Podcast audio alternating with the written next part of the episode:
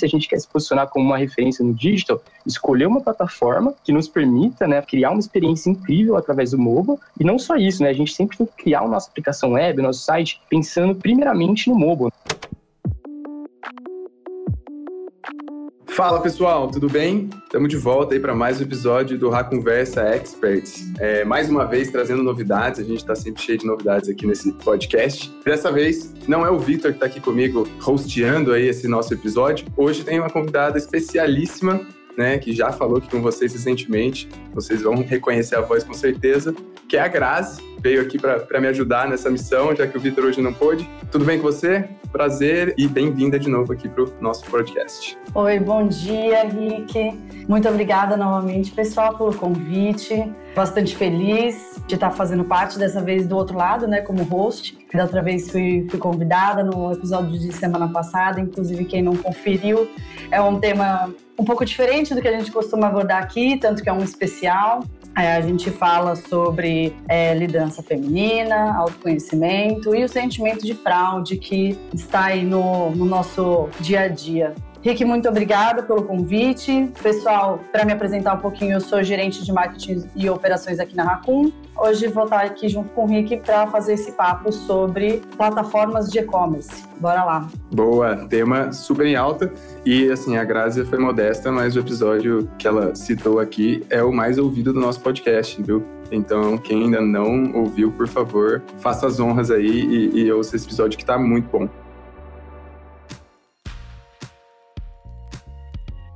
E, bom, vamos lá. Grazi, quer introduzir o nosso convidado aí? Quer, quer chamar ele para nossa conversa? Por favor. Opa, claro. Bom, pessoal, hoje a gente trouxe uma pessoa que manja muito desse assunto, vai trazer diversos detalhes para vocês, né, nesse nosso papo aqui com experts. A gente trouxe o Luiz Fernando Barcelar, é o nosso gerente de, de tecnologia, gerente de web dev. Luiz, por favor, se apresente aí um pouquinho mais para gente. Fala pessoal, tudo bem? E aí, Rick, Grazi, tudo bem com vocês? Gente, primeiro aí, muito obrigado né, pelo convite. Acho que é uma grande honra estar participando de um episódio do Ra Conversa com vocês. Fiquei muito feliz, né, quando o Rick e o pessoal veio falar comigo aí da possibilidade de a gente fazer esse episódio. Fiquei muito animado mesmo. Bom, para contar um pouquinho de mim aqui, né, pra galera aí que ainda não conhecia, mandar um salve para todo mundo que acompanha o Ra Conversa também, né? Sejam muito bem-vindos ao nosso episódio. Mas bom, eu sou o Luiz Fernando, né? Eu sou gerente de tecnologia aqui da Raccoon. Vou contar um pouquinho, né, bem brevemente da minha trajetória profissional dentro do grupo Raccoon. Eu me formei em engenharia de produção, né? Então eu vim aí da engenharia com uma boa parte aí de nossos funcionários, colaboradores também, né, da Raccoon.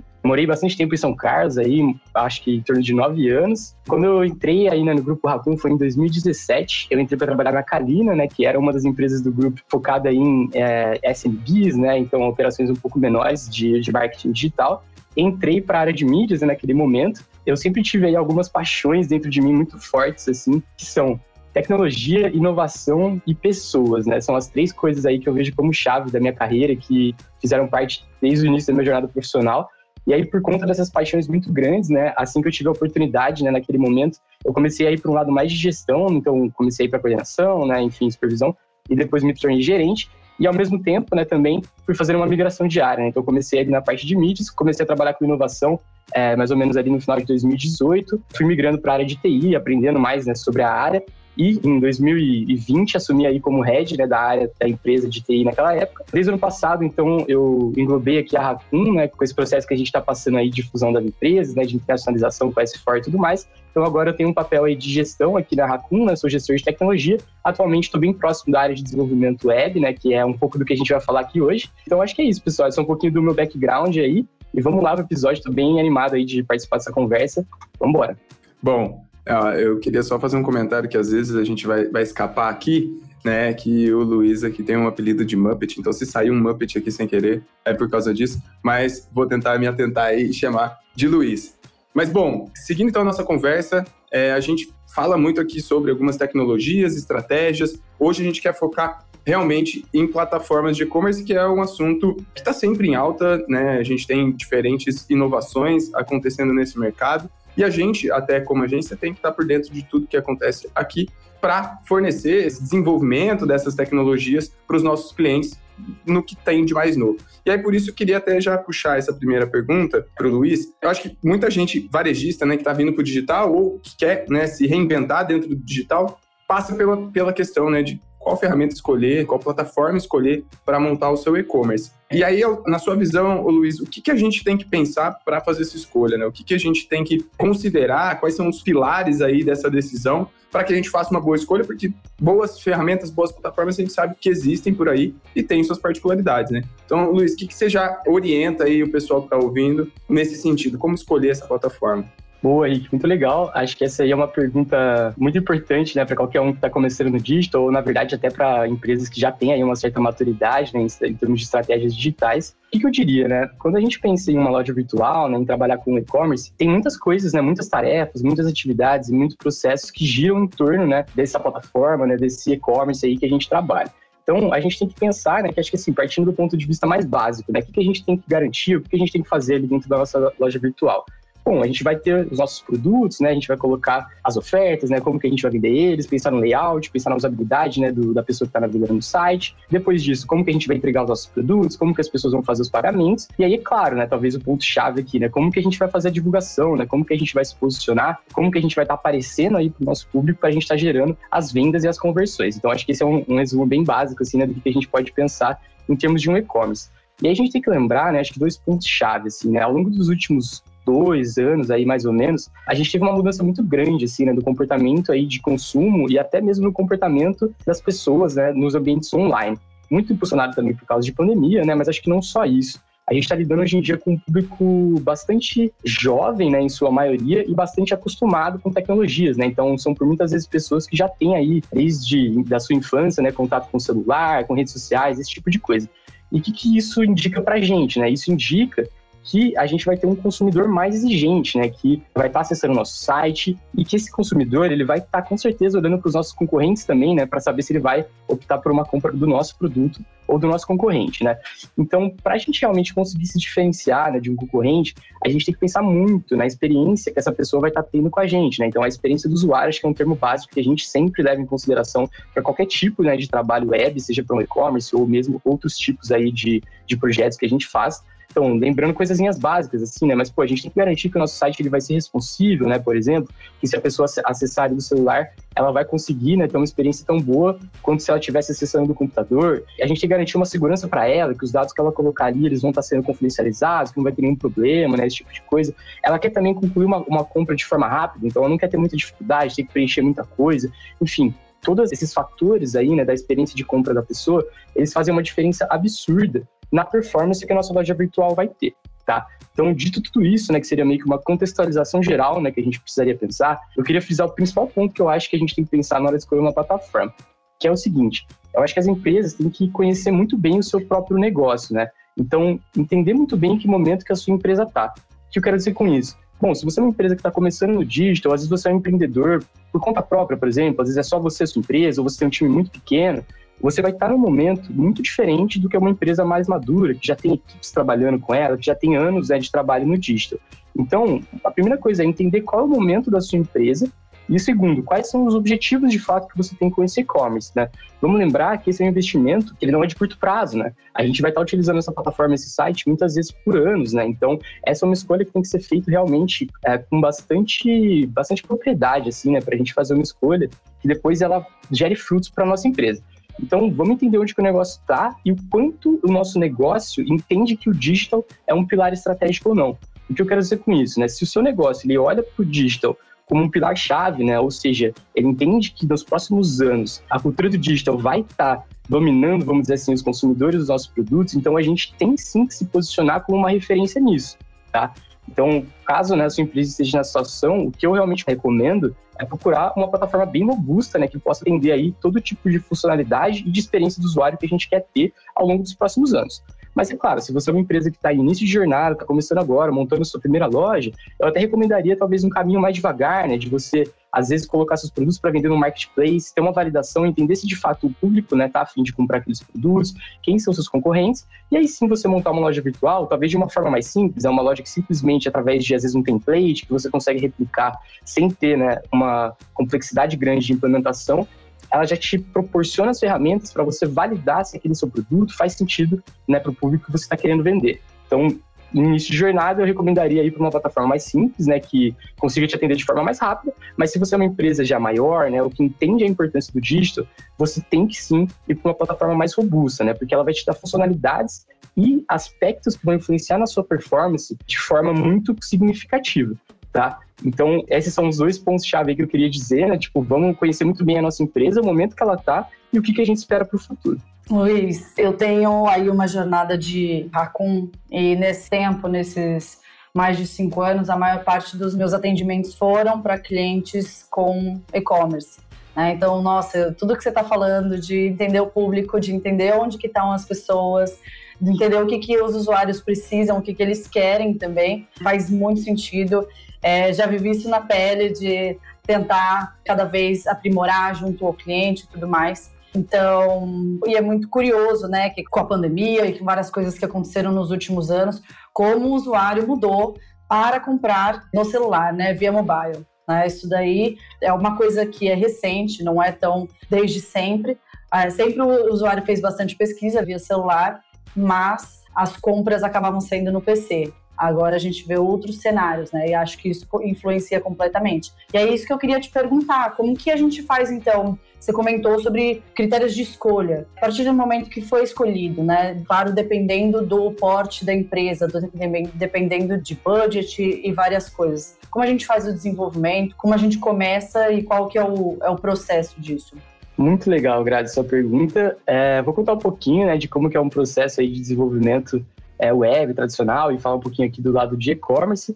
É, mas antes disso, né, só para frisar um ponto que você comentou sobre né, o comportamento das pessoas de hoje em dia, elas terem uma confiança de comprar através do celular, isso foi uma coisa que mudou significativamente mesmo de alguns anos para cá, né? Se a gente pensar talvez aí uma geração para trás do que, que a gente está tá vivendo aqui agora, as pessoas tinham até uma desconfiança muito grande de fazer uma compra online, né? Então, só citando um exemplo, mas meu pai, minha mãe, eles até hoje têm medo, né, de colocar o cartão deles no site, por não saber se aquilo ali vai ser seguro, se eles podem ser hackeados de alguma forma, né? E aí o que eu acho, né, que nesses últimos anos o próprio consumidor mudou muito, né? Ou seja, as gerações mais jovens, elas estão mais habituadas a fazer esse tipo de compra online e também, né, esses consumidores, talvez de gerações passadas, estão se habituando e tendo mais confiança também de fazer esse tipo de transação online. E aí isso envolve também o celular, né? Que talvez o celular é o, é o jeito mais fácil, né, de você entrar, tá pesquisando alguma coisa, já fazer uma compra rápido, mas se você não tem essa confiança, né, do lado do site ali que você está acessando, né, da empresa que você está querendo comprar, dificilmente você vai fazer a transação por ali.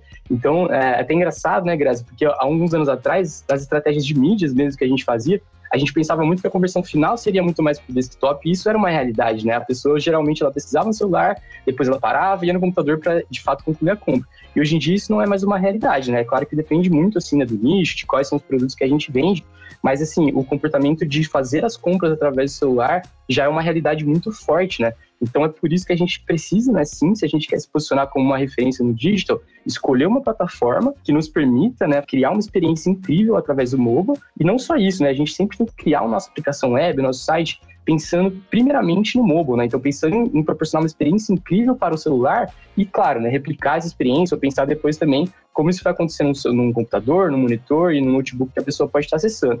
Mas eu acho que o mais importante é a gente garantir muito boa essa experiência mobile para que as pessoas já tenham um primeiro impacto ali com a sua marca muito positivo que ela entenda que você está proporcionando uma experiência para ela muito boa, né? Independente de se você está conhecendo aquele site agora, entrando pela primeira vez e tudo mais. E bom, agora eu vou comentar um pouquinho né, do processo de fato de desenvolvimento, só para ficar também um pouquinho mais claro aí um pouco do que a gente está falando, né? Quando a gente fala de um desenvolvimento de um site, de uma aplicação web, de um e-commerce, né? enfim, ah, a gente tem sempre algumas macro, macro fases, né, que a gente costuma passar ao longo desse processo. Por quê, né? Primeiro, a gente estava falando aqui alguns pontos-chave, né, para a gente ter sucesso, né, para a gente conseguir performance e tudo mais. Mas, vamos lembrar, né, que cada contexto ele é muito único.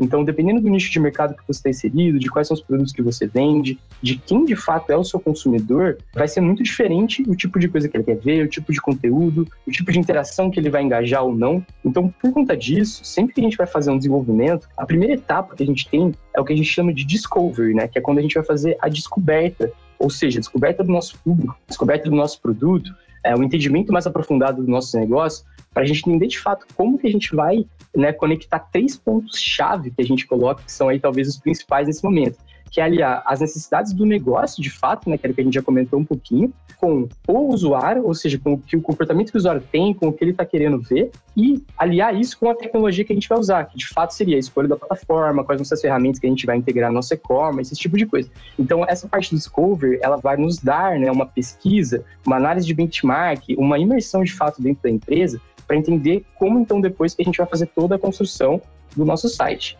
E Luiz, é, só te interrompendo, desculpa, mas esse é um ponto que eu acho que é bem importante frisar de como é importante essa etapa de imersão, né? Porque a gente aqui né, tem muito contato com empresas que nos procuram para desenvolver né, um site, um e-commerce, enfim, e, e, acham que tem algo muito pronto, muito já de prateleira para ser feito. E assim, tem até em alguns casos, né? Tem algo já mais direcionado que a gente pode indicar, mas na verdade o que realmente é, traz um resultado melhor, que é muito mais efetivo, é algo personalizado que está super conectado com as necessidades e a dinâmica do negócio. Né? Então, se a gente não faz esse processo, a gente já perde um volume de informações que acaba matando o projeto ou, ou não deixando ele tão efetivo quanto seria se a gente tivesse gastado um pouquinho mais de tempo ali, que é, não é também um absurdo de tempo nesse Discover, né? Depois você pode comentar também mais ou menos quanto dura esse período, mas para realmente entrevistar as pessoas da empresa, quem vai ter contato com esse e-commerce, né? Quem vai ter interação ali com o desenvolvimento, para que a gente faça um, um trabalho mais assertivo é, relacionado à empresa. Perfeito, Henrique, muito bem colocado. E aí eu acho que isso é uma coisa que a gente né, tem que sempre ressaltar. Muitas vezes a empresa, né, que ela tem uma necessidade de fazer desenvolvimento web, né, seja de um e-commerce, especificamente que a gente está falando hoje, muitas vezes ela também tem ali, né, um, uma certa urgência, um prazo ou uma expectativa de ter algo rodando, né, de forma muito rápida. E às vezes é até difícil, né, da gente explicar o porquê de ser tão importante da gente parar para fazer pesquisas, para entrevistar, para entender mais a fundo. Mas isso vai fazer toda a diferença no resultado final, né, do que, que a gente vai entregar. Se a gente pega uma coisa de prateleira, dificilmente, né, como a gente falou ali do, do comportamento das pessoas, elas não querem mais ver uma coisa muito genérica, né, que seja para todo mundo. Não, ela quer ver algo que se conecte de fato com as necessidades que elas têm. Então, para isso, para a gente criar uma aplicação que vai se conectar com essa pessoa, a gente precisa entender ela, precisa entender a fundo quem são as nossas pessoas, quais são as características dela, pensar na jornada dela, né? Então, quais todas as interações que ela tem com a nossa marca, desde o momento que ela entende que ela precisa de algum produto novo e tudo mais. Então, essa etapa de discover, né? Geralmente a gente trabalha aí de duas a quatro semanas, pensando de forma genérica, assim, né? Em um projeto, talvez aí de um e-commerce. E é justamente essa fase que vai dar para a gente todas as diretrizes depois que vão ser aplicadas nas fases seguintes, né? Que eu vou comentar agora rapidinho.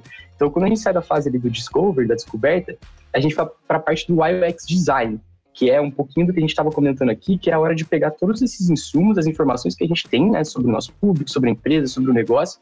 E aí aqui até fazer um comentário, né, antes de falar do UX design, que assim, gente, hoje em dia, né, no digital, a gente tem uma infinidade muito grande de dados, né, que a gente pode partir para fazer esse tipo de análise. Então, se a gente para para ler os dados já dos usuários que tem no nosso site, das pessoas que compram, isso para a gente já dá é, um norte muito claro né, de onde a gente deve ir, de como a gente deve se posicionar. Então, claro, né, sempre vão ter opiniões, é, ideias interessantes que saem dessas conversas, mas lembrar da gente sempre ter esse foco também, esse olhar para os dados, né, do que, que as métricas estão trazendo para a gente. Bom, dito isso, né, coletando esses dados, entendendo essas informações, a gente vai para a parte do UX Design, né, que é quando a gente vai de fato fazer todo o desenho da jornada desse usuário dentro do nosso site, né? Então, pensando ali no nosso funil de conversão, né? Quais são as páginas que a pessoa vai ver, o caminho dela e tudo mais. Vai pensar nas funcionalidades que vem ter nesse site, quais são seus objetivos de fato, depois os style guides, né? definição de fonte, cor, tudo isso que vai ser utilizado depois nas etapas de desenvolvimento e até futuramente, né? Se a empresa for fazer outros tipos de divulgações, criar outro tipo de material, tudo isso ele vai partir dessa arquitetura, né, desse design system que a gente faz ali no início, na etapa de UX design, né? Então é o momento que a gente vai definir quais são os elementos que a gente vai trabalhar ali no site tudo mais. A gente, nessa etapa, trabalha ali com alguns wireframes, né, que seriam os mockups de baixa fidelidade, então são representações visuais, né, de como seria o caminho do usuário para a gente investigar isso, entender a fundo, e depois a gente desdobra isso em mockups de alta fidelidade, né, que seriam de fato ali desenhos mesmo, né, do layout das telas já pensando num produto final que seria implementado ali no site. Então, terminando, né, chegando nessa fase de fato da criação dos mockups das páginas, a gente vai então de fato para a parte do desenvolvimento, que é o momento que a gente vai né, criar o código que vai transformar, né, entre aspas, aquele mockup que a gente está vendo em algo que seja de fato interativo para o público, né, que ele possa acessar ali na nossa aplicação web. Uh, então, no desenvolvimento, né, a gente vai trabalhar também é, além da criação do código, a gente vai pensar em, por exemplo, integrações né, que a gente tem que fazer na nossa plataforma, se não tem integrações com RPs, é, quais são os seus métodos de entrega que a gente vai utilizar, vai ter que integrar com o canal logístico, esse tipo de coisa. Também é um momento que a gente pensa muito no tracking, né? Ou seja, como que a gente vai colocar a inteligência de dados ali né, no site e também como que a gente vai colocar as boas práticas de SEO, que é o ranqueamento né, nos mecanismos de busca aí do Google. Então, nessa etapa, é quando a gente de fato consegue fazer o nosso site estar tá visível né, para o público aí, através dos mecanismos de pesquisa, e a gente implementa aí as práticas para ter uma boa performance web. Terminada essa parte, a gente vai fazer o deploy, né, que é o momento que a gente vai de fato subir o site para o ar, porque até então, na, na implementação, a gente está sempre trabalhando com um ambiente de stage, né, de homologação que a gente está testando e validando isso com o nosso cliente, para depois, né, uma vez que a gente terminou todo esse trabalho, a gente fazer o lançamento do site. E aí, depois disso, né, começa aí o trabalho perene, que aí talvez até o time da Grazi vai saber falar melhor do que eu, que a gente realmente pensar em como alavancar os resultados desse site, né? Então, fazer um trabalho de mídias, fazer um trabalho de SEO, de CRO, enfim, pensando de fato nas fontes de tráfego que a gente vai ter ali para o nosso site, né, nas ações de marketing, nessas unidades que a gente quer trabalhar no nosso site. Boa, boa. E, Luiz, você deixou até o gancho aqui para mim, que eu ia realmente puxar a Grazi, já que ela está aqui hosteando, eu vou usar ela também como convidada, fazer alguma pergunta para ela. E é justamente nesse ponto, o Luiz, eu acho que né, terminado esse desenvolvimento, aí começa também outro tipo de trabalho, né, que é toda essa geração de tráfego, seja orgânico, pago e etc., é que tem que estar tá alinhado com a tecnologia. E aí, Grazi, até você já deu um spoiler ali que você já trabalhou muito com e-commerce aqui na Raccoon. Como que você vê essa integração entre a plataforma, o e-commerce em si e todas as outras fontes, outros canais de tráfego que a gente pode trazer? Como que a gente integra tudo isso? O que é importante olhar quando a gente quer fazer com que esse e-commerce venda cada vez mais, né? Olha, Rick, é, antes de eu responder sua pergunta, eu acho que é muito, é muito importante na fala do Luiz a gente reconhecer as diversas competências que estão envolvidas, né? Numa discovery, num planejamento, não é simplesmente criar um mockup.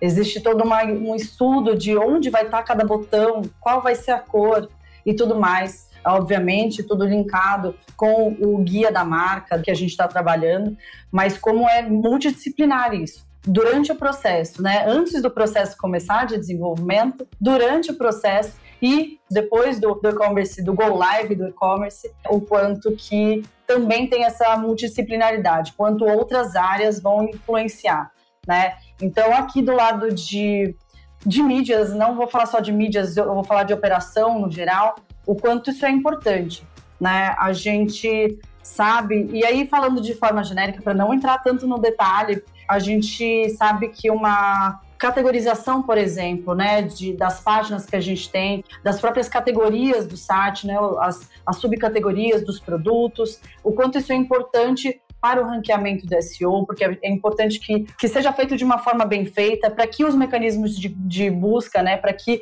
o Google consiga fazer uma leitura melhor e consiga entregar os melhores links, né, os melhores é, direcionar melhor o usuário. E a gente sabe o quanto é importante que o usuário seja direcionado para o que ele está pesquisando, porque aí a gente tem maiores taxas de conversão, maiores taxas de navegabilidade e menores, consequentemente, menores taxas de bounce rate, que é a taxa de abandono né, do nosso site. E o mesmo a gente pode pensar para a parte de mídias pagas, que essa boa categorização, é ser, pensando sempre em como o Google vai entregar, que hoje, querendo ou não, o Google é a maior fonte de pesquisa, é, pelo menos aqui no Brasil, a gente, a gente tem que o Google é a maior fonte de pesquisa, o quanto é importante que seja bem feitinho para que, além da gente estar ali investindo um, um, um dinheiro né, em campanhas de shopping, campanhas de DSA, que são Dynamic Search Ads, para que seja entregue o que é justamente que o usuário está pesquisando,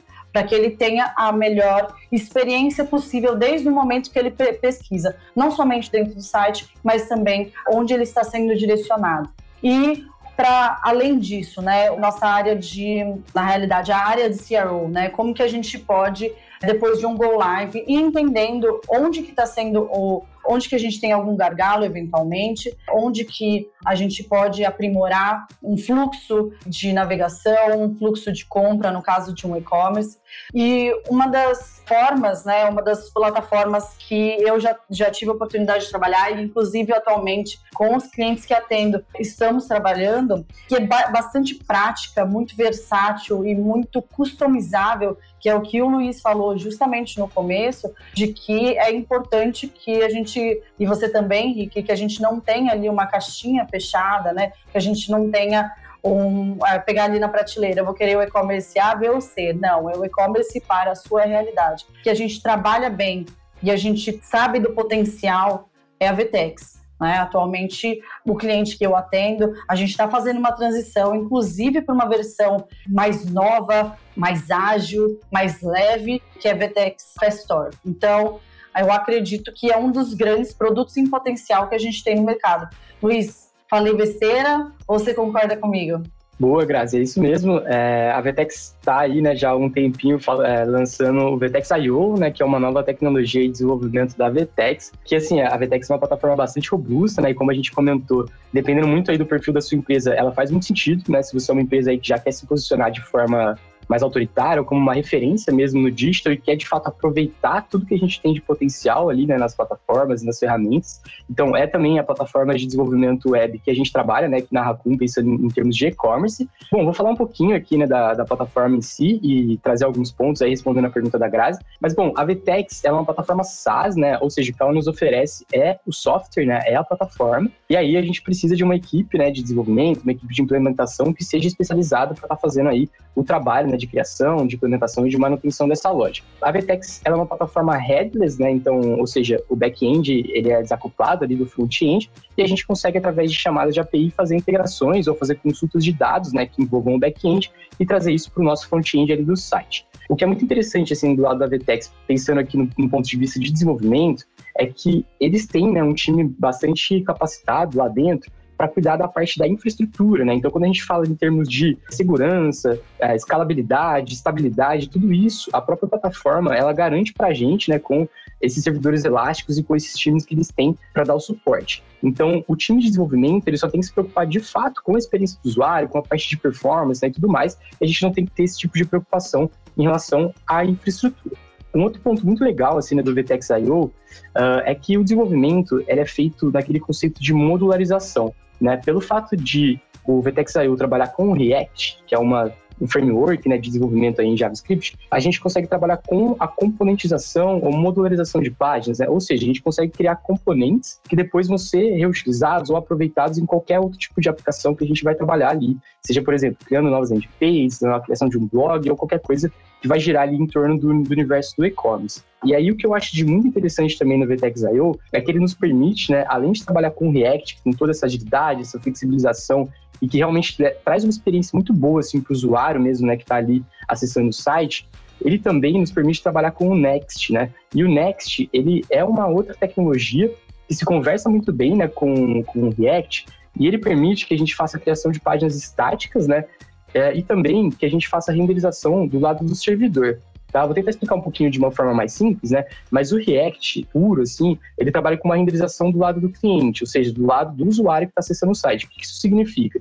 Isso significa que quando o usuário acessar o site, né, o código ali que ele vai, que o navegador dele vai estar tá recebendo, ele vai ser interpretado, né, o JavaScript que ele vai estar tá recebendo, e aí a renderização, ou seja, o carregamento da página acontece do lado da pessoa, do usuário que está acessando o site. O Next, ele permite que a gente faça alguns, algumas renderizações do lado do servidor. E o porquê disso, né? Porque isso faz com que a gente proporcione uma experiência, um tempo de carregamento muito bom para a pessoa, porque as páginas elas já estão prontas né, do lado do servidor, antes mesmo da pessoa clicar para mudar de link, para mudar de página. Então isso gera uma performance web muito grande, tanto em termos de carregamento de página, né, quanto tudo que envolve as Core Web Vitals. E aí o que é muito interessante dessa junção de React e de Next? É que com o React a gente consegue fazer muitas personalizações, né? Então, por exemplo, se eu quero carregar algum conteúdo que seja específico ou dinâmico para algum usuário específico, eu preciso que esse conteúdo só carregue do lado do cliente, né, do lado do usuário, porque eu preciso entender quem é aquele usuário primeiro para saber o que, que ele vai estar tá querendo ver, né? Então, sei lá, por exemplo, eu estou fazendo ali algum tipo de divulgação que eu quero mostrar uma categoria específica, né, de produto dentro de um carrossel, e eu só quero mostrar essa categoria para tais tipos de usuário do meu site, usuários que acessaram tais páginas, né, alguma coisa nesse sentido.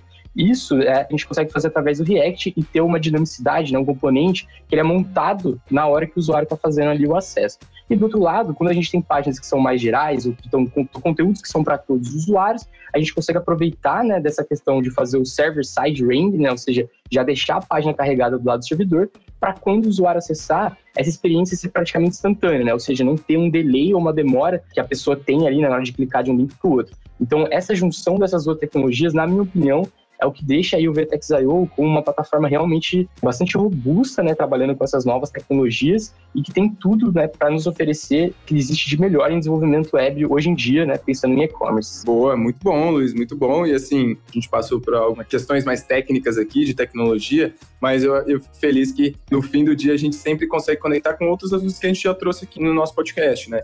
Que é a questão do tempo de carregamento e Core Web Vitals sendo cruciais aí para o bom ranqueamento orgânico dos sites e e-commerce, e também nessa frente de personalização, que é, até alguns últimos episódios foi citado aqui como a tendência para esse ano e para essa época que a gente está vivendo, né? De como a gente personaliza é, esse nosso conteúdo, dependendo da pessoa que está ali, do canal que ela veio, né? Se veio de uma campanha específica, se veio é, de um referral específico. Então, ter essa, a possibilidade de ter essa personalização, eu acho que é super importante para uma plataforma de e-commerce mesmo. E aí, Muppet, ia, é, ia puxar uma pergunta agora um pouco mais tangível para o usuário final, assim. Dentro dessas vantagens, dessas novidades que o VTEX.io tem trazido, o que, que você diz que aparece para o usuário e impacta ali na hora da venda, além de, de toda essa tecnologia que você já trouxe por trás?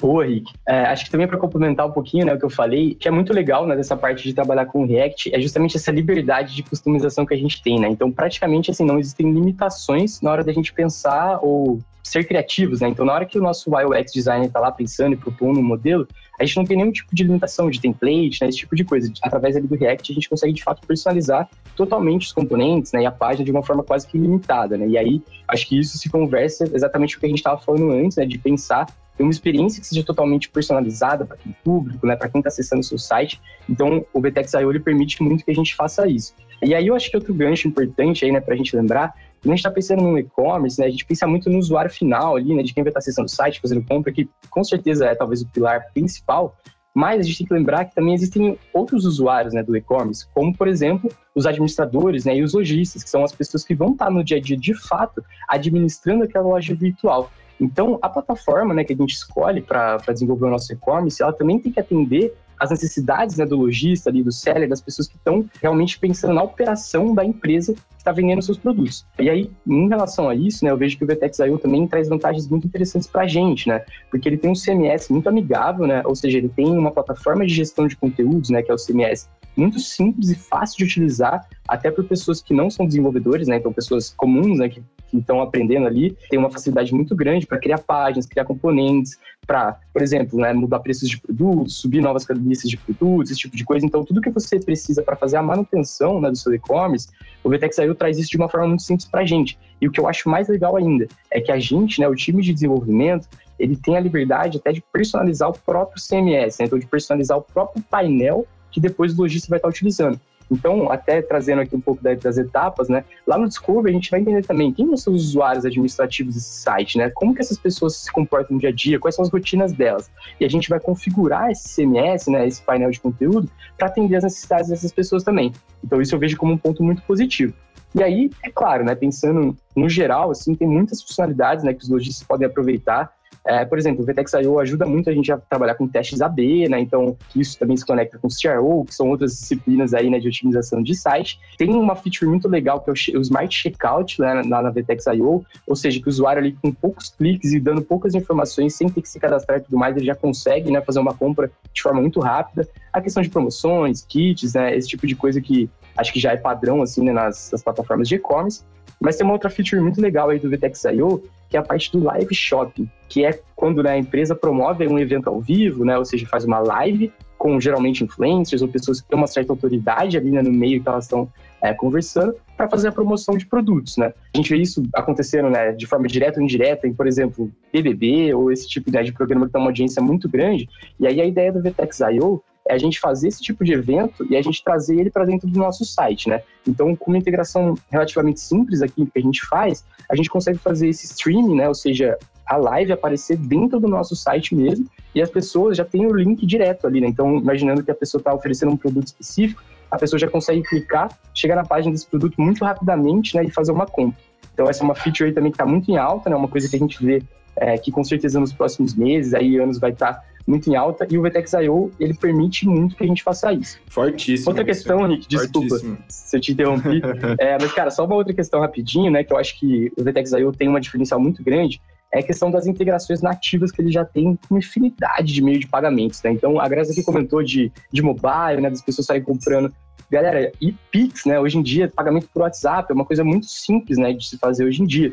Então, o VTEX ele já, já resolve né, esse tipo de problema para a gente muito fácil com integrações nativas. Ou seja, com plug and play, com poucos cliques né, e configurações que a gente faz, a gente consegue oferecer para o nosso cliente, para o nosso usuário final, uma gama infinita de opções de pagamento. Então, o Pix, todo tipo de cartão de crédito, débito bancário, boleto, né, que hoje em dia não está mais em alta, mas enfim, qualquer tipo de pagamento é muito fácil da gente é, integrar lá no nosso VTEX IO. E isso, né, tipo, traz uma performance muito grande, né? Porque cada pessoa às vezes quer pagar de uma forma, ou ela vê vantagem em um pagamento em relação ao outro. Então, quando a gente consegue oferecer uma gama maior, isso traz uma vantagem competitiva muito grande. Outro ponto também que eu queria reforçar é a questão das integrações que a gente consegue fazer no VTEX com outros canais de venda que a gente tenha, né? Então, por exemplo, se você é uma empresa que além do seu e-commerce vende em marketplace, a gente também consegue integrar esses marketplaces, né, como o Mercado Livre, por exemplo, dentro do próprio painel da VTEX e você, como lojista, né, ou lojista, ou administrador do e-commerce, ele consegue, através do painel da Vtex, entender o que está acontecendo em todos os canais de venda que ele tem. Então, se ele está vendendo mais no e-commerce, se é no marketplace, onde que a margem dele está maior ou menor. Até em lojas físicas, né, a gente consegue fazer integração ali com o Vtex I.O., claro que dependendo muito dos sistemas, né, que, a, que essa loja ou que essa empresa trabalha ali no mundo físico, mas isso também é possível. Então, isso aqui que eu estou falando é a questão do omnichannel, né, que é você como empresa ter uma visão macro né, do seu usuário, entender que, tipo, todos os canais de venda, eles têm uma participação e uma relevância, né? Então, se a gente não está olhando para isso de uma forma unificada, né, com dados que se conversam, fica muito difícil, né, de você como gestor ou como administrador, empreendedor daquela empresa, tomar uma decisão estratégica que faça sentido, né? Ou seja, pô, será que eu invisto mais nesse canal ou no outro? Será que faz sentido eu vender no marketplace ou não? Será que eu trago para o meu e-commerce? Enfim, então tudo isso, né, são armas aí ou vantagens que eu vejo muito fortes na parte do VTEX IO. Luiz, massa demais. Estou até com vontade de empreender para fazer um e-commerce de tão fácil que você fez parecer ser. Bora, que Grazi, bora? Eu topo, hein? Preciso só ter uma... O que, que eu vou vender? Não sei. Vou ter que fazer uma pesquisa com o meu público. Tô brincando. Mas, Luiz, você comentou um monte de coisa muito, muito, muito bacana, com bastante acessibilidade, assim, acredito, né? Óbvio que a gente está aqui inserido no meio do marketing, no meio de todas essas nomenclaturas, esses nomes até técnicos, etc. Mas de tudo isso que você comentou, você tem algum case, algum, alguma história bacana que você gostaria de contar que tem a ver com é, esse desenvolvimento, com essa implementação, com todas essas facilidades que você disse? Sim, com certeza. É, acho que tem um exemplo legal que eu queria trazer aqui para a gente, talvez para ilustrar um pouco mais essa parte aí do O2O, né, do Omnichannel. Só lembrando o conceito, né, o O2O a gente fala quando é o online, o offline, né, ou seja, quando a gente faz, por exemplo, uma divulgação online para depois uma pessoa fazer uma compra ou participar de um evento, seja o que for, num ambiente offline, ou seja, no ambiente real, né, no ambiente físico. Porque acho que ainda existe uma certa confusão, talvez até uma resistência nas pessoas de entenderem, né, que o online, na verdade, ele simplesmente é uma parte do todo, assim, né? Então, se a gente estiver olhando só para online ou só para offline, a gente vai estar tá perdendo muitas oportunidades e não vai estar tá tendo essa visão macro né, para o nosso usuário, para nossa empresa. Então, só para ilustrar né, essa parte aí do show, do Omnichannel, que eu estava comentando um pouquinho do que, que a VTEX permite que a gente faça em relação a isso, é, eu vou trazer um exemplo aqui que, na verdade, é um parceiro nosso, né, que trabalha aí com a gente é, há algum tempinho, que não é um e-commerce, né, especificamente, então eles não vendem os produtos diretamente no site deles, mas eles vendem muito, né, em, em lojas físicas, e eles vendem também através de revendedores, né, então supermercados, esse tipo de coisa que é uma marca de sorvetes, né? Eu vou citar o nome aqui, eu acho que é tranquilo da gente falar o nome, que é Abate de Latte, né?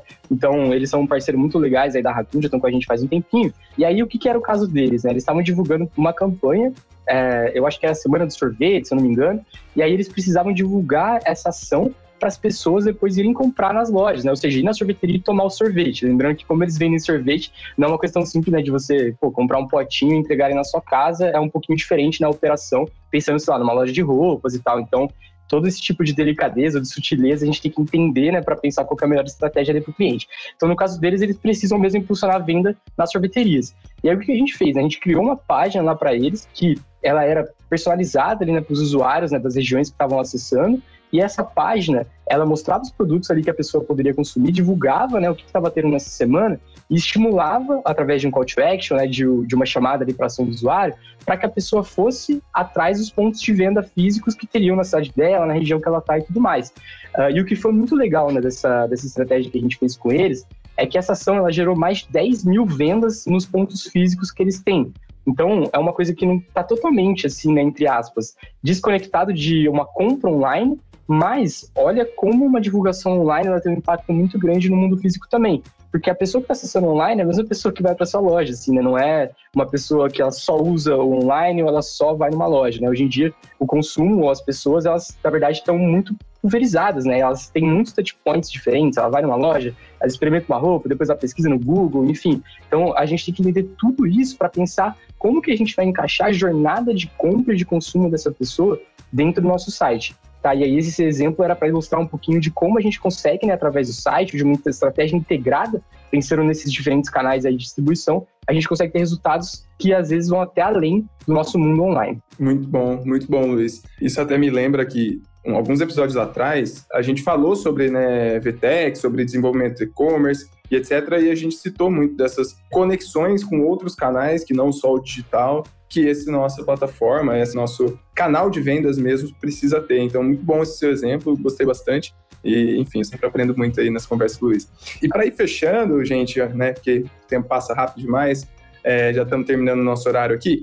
Uma coisa que eu ia te pedir, ô Luiz, além da nossa tradicional indicação de algum conteúdo, alguma coisa, até que você esteja estudando sobre e-commerce, sobre esse mercado. Mas também queria perguntar para você o que você vê como tendência, né? Eu acho que você citou algo que é super relevante, eu queria até dar um destaque aqui, que é o live commerce. Realmente veio da China aí para ficar, eu acho que em todos os lugares.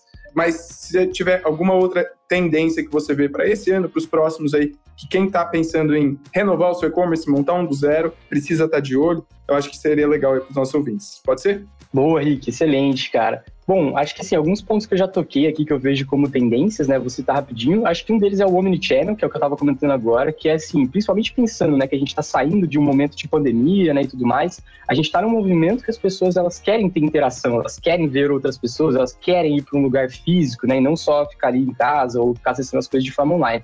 Então, para mim, essa é uma tendência que já é uma tendência faz alguns anos, mas eu não vejo como fugir muito disso, né? Que é entender de fato como esses canais se integram, né? Aonde que esse usuário, que esse consumidor procura sua marca e como a gente proporciona uma experiência incrível para ela, não só no nosso site, né? Mas também quando ela vai numa loja e tudo mais. Uh, outra coisa que eu não, não comentei aqui, né? Mas a gente falou um pouquinho de tracking, né? Em algum momento, que é a questão do first party data, né? Então, a gente tem agora as leis aí de LGPD, né, de coleta de dados. Então, isso eu acho que talvez é um ponto muito chave aí para qualquer empreendedor ou dono de e-commerce estar muito atento, tá? Porque as leis elas mudaram, né, de como a gente pode coletar e armazenar esses dados. Uh, então, esse é um trabalho bastante sensível, né, delicado, porque a gente está falando de segurança, a gente está falando de dados pessoais, e é um trabalho que tem que ser muito bem feito, né, para a gente conseguir de fato trazer segurança para os usuários, ao mesmo tempo que a gente consegue continuar utilizando o poder que a gente tem desses dados. Luiz, só para fazer um adendo, é, não é só muito importante como essencial, porque toda a parte de mídias pagas vai mudar a partir de 2023. Então, quem está nos ouvindo precisa estar tá adequado para utilização de first party data, porque cookies third party a gente não vai poder mais contar com essas informações. Existem outras alternativas, mas olhando para adequação, modernização do seu e-commerce, não deixe de olhar para isso, porque de fato, 2000, assim, está sendo postergado, foi postergado diversas vezes, mais uma hora isso vai entrar em vigor e todo mundo precisa estar atento, senão vai ficar para trás.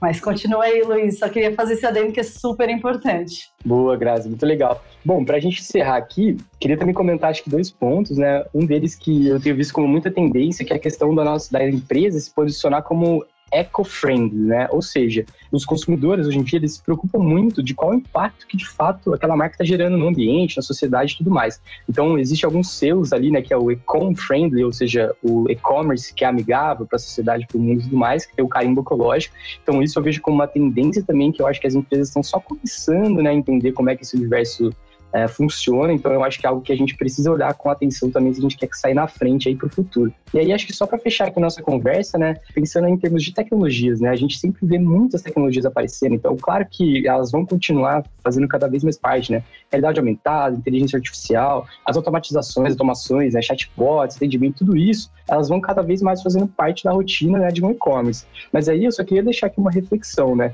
que assim, a gente tem que sempre pensar muito de forma estratégica no nosso negócio e no nosso público. Não importa qual vai ser a tecnologia o meio que a gente vai utilizar para proporcionar essa experiência né, para as pessoas. E aí, outro ponto que acho que vale muito a gente refletir, né? Sempre que uma tecnologia nova ela começa né, a aparecer para o público, ela sempre tem ali é, uma curva muito acentuada. Né? No início, essa tecnologia ela é muito cara e inacessível apesar de a gente ver muitas vantagens e possíveis aplicações para ela.